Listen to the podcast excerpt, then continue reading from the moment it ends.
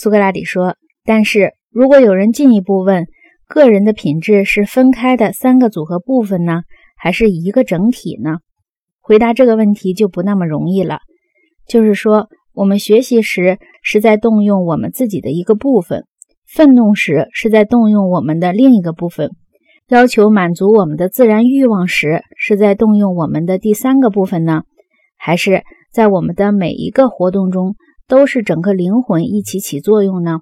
确定这一点就难了。”格老孔说：“我也有这个感觉。”苏格拉底说：“那么现在让我们来试着确定这个问题吧。它们是一个东西呢，还是不同的几个？”格老孔说：“怎么确定呢？